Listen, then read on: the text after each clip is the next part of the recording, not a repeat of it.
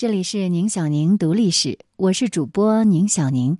今天我们来聊一聊美元的诞生。文章来源全历史 APP，作者陆博让。美元到底是怎么样诞生的？又是怎么样制霸全球的呢？一七八五年七月六日，美国赢得了独立战争，仅两年，国会就通过了法案，将美元。作为官方货币单位，美元由此诞生。那现在美元已经是国际交易中使用最多的货币了，是世界通用货币。不过，美元刚刚诞生的时候只是有个名头，本身并没什么牌面的。那段时期，普鲁士的国王腓特烈二世和美国签订了一项贸易协定，但是他认为美国根本不会存在太长的时间。连统一的美国货币都没有，因为美国是个移民国家，人们早就已经习惯了用五花八门的货币，比如法郎、西班牙银元、英镑等等。为什么联邦政府已经确定了美元是法定的货币单位，大家还是要用其他的货币呢？首先，我们来看这个。美国自己的货币其实一开始是政府的欠条。独立战争时期，北美殖民地成立了领导机构大陆会议，负责的是立法和中央财政。大陆会议为了筹措军费，发行过统一的大陆币。在中央一穷二白的情况下，说印钱就印钱，这些纸币呢就是欠条。人们拿到这些政府的欠条，把物资借给中央去打仗。那各个州呢都有类似的做法，然后都印出了自己的纸币。大陆币能够流通，是因为人们对新政府的脆弱的信任。那么现在呢，战争结束了，这些票据一样的纸币也就很容易失去价值。那第二个问题就是，各个州都有自己的货币，彼此是独立的。那我们都知道，美国独立前呢，各个州都是高度自治的，所以他们的货币体系都不一样。比如，有的州和土著交易就比较多，大多数呢是以物换物，像贝壳啊、烟草啊、谷物啊，这些都是可以当货币的。那有的呢和欧洲联系密切，他们会使用金币、银币这样的金属货币。后来呢，随着矿藏的开发，还有殖民地和欧洲的贸易扩大，金属的铸币在北美就渐渐通行了。尤其是西班牙银元使用是最广泛的，大家最放心。美元 dollar 呢，其实是来自 Spanish dollar，就是西班牙银元。但是各州呢是依据自己的贸易需要和习惯，使用法郎、英镑的也不少。一七八三年的九月三号，英美双方在巴黎签订合约《巴黎合约》，那美国呢就正式独立了。美国原本筹集军费的各种纸币，现在还是在大肆的印发，但是最具价值的贵金属呢却被收藏了起来。货币市场持续混乱，所以这个时候就需要有一种法定的货币。一七八五年，在托马斯·杰斐逊他的建议之下。美国国会就确定自己的法定货币美元，从此呢就被定为货币单位了。那这只是一个开始。等到制宪会议召开之后，美国有了总统，有了中央政府，那么松散的邦联呢就成了合纵国。到后来，政府呢垄断了铸币的权利，统一货币的工作这才开始正经的进行。美元就这样逐渐成为美国的通行货币了。那后来美元又是怎么样称霸世界的呢？根本的原因呢，是因为美国国力的上升，走到了霸主地位。美国从十九世纪初开始工业化，内战之后不到五十年，就从大农村发展成了高度城市化的国家。这个时候，它已经是世界一流的强国了。第一次世界大战，美国呢靠给欧洲贷款出口商品就大赚了一笔。而且政治地位也得到提升。一战之后，德国怎么给欧洲列国赔钱，都是美国说了算。虽然美国一战后也遭遇了大萧条时期，但是二战呢，他又抓住了发展机会，而且美国本土没有燃起战火，成了资本避难的好去处。工厂和银行呢，也源源不断的为欧亚战争输送物资和贷款。美国工厂的生产力有了大幅的提升。战后，欧洲、亚洲作为主战场，列国损失惨重。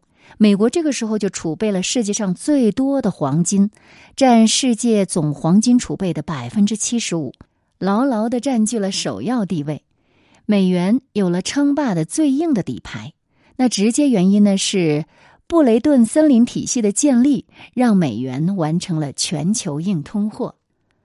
一九四四年七月一号，四十四个国家代表共聚美国的一个公园，讨论美国财政官员怀特提出的方案，史称怀特方案，确定了美元代替英镑成为全球结算货币。各国呢要想兑换美国的黄金，必须要先换用美元才可以，而国家之间想要贸易，就都要先换成美元。世界货币体系就这样建立了起来。那么。为美元就戴上了王者的冠冕，这个体系的好处到底是什么呢？简单来说，各国依靠美元来结算。美国作为发行美元的国家，它用美元去换取他国物资财富，然后呢，再通过各种手段把美元给收回来，或者呢，给美元升值贬值。其他国家的财物通过美元被置换走了，好处就都是美国的了。当然，诡异的是，为美国立下如此汗马功劳的经济学家怀特，一九四六年竟然被发现是苏联间谍。在一九四八年，他不明不白的死掉了。美元的崛起和美国的地位息息相关，因为货币的根源就是信用。在世界上，很多货币都有过光辉时刻。葡萄牙和西班牙早年因为航海殖民，发现新大陆。国力强劲，他们的银元大受欢迎。接着，荷兰就依靠贸易成为了海上马车夫，非常富饶。荷兰盾就是硬通货。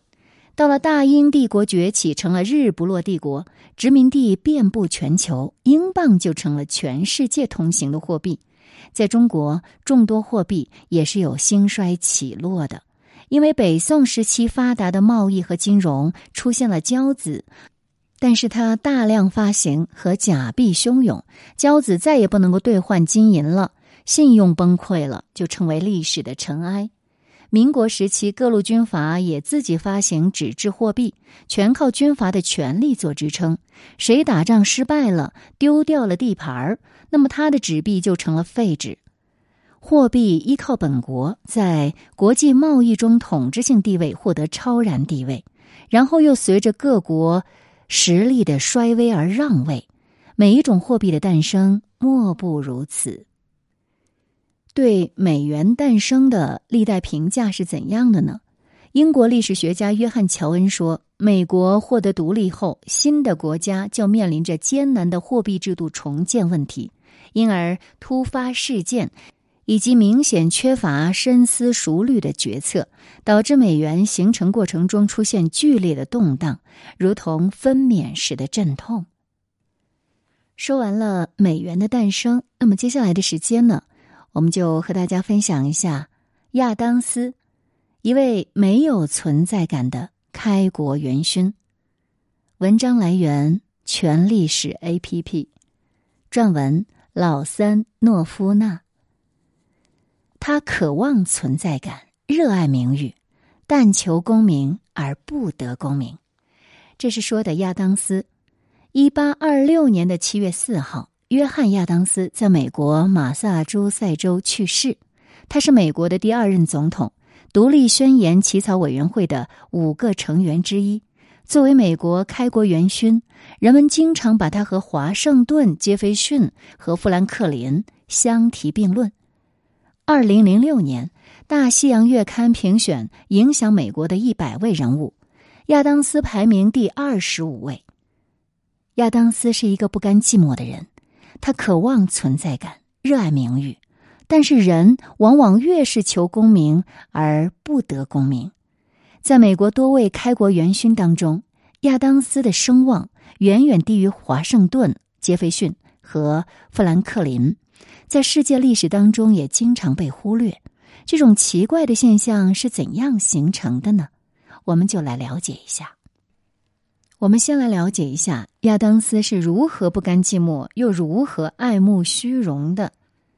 首先啊，他喜欢把功劳和荣誉记录下来。当独立宣言还在讨论阶段的时候，他就断定这是一项伟大的事业。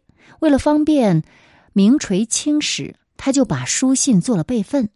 后来当了外交官，他经常被各国国王召见，他还激动不已，以致呢把国王的每句话、每个动作都详细的记录下来。在英国皇宫，侍从们用宫廷礼节来接待他。当雷鸣般的亚当斯先生响起的时候，亚当斯就沉醉了。他兴奋的把每一个细节写在信里，告诉妻子。后来他当了副总统。他嫌这个“总统”两个字太普通了，他希望改成“美利坚合众国总统兼护权宫殿下”，这样呢，他自己也可以被称为副总统阁下了。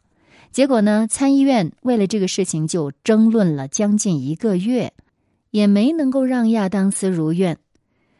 第二个呢，他给自己争取立功的机会。他在法国当特使，但是因为机构调整，他被架空了，无所事事。当然，他受不了这种状态，就自作主张到荷兰去搞外交了。其实呢，大陆会议派往荷兰的特使当时已经在路上，可是面对先斩后奏的亚当斯，大陆会议呢只好让他暂时的代行职责。后来正式特使出了状况，亚当斯就转正了。后来当副总统呢，也是这样。他觉得太闲了，就想利用参议院议长的身份去做点事儿。本来主持一下会议就可以了，可是他不甘心，常常参与到激烈的争论中去，引导辩论的方向，就被人批评亚当斯扮演了不适合他身份的角色。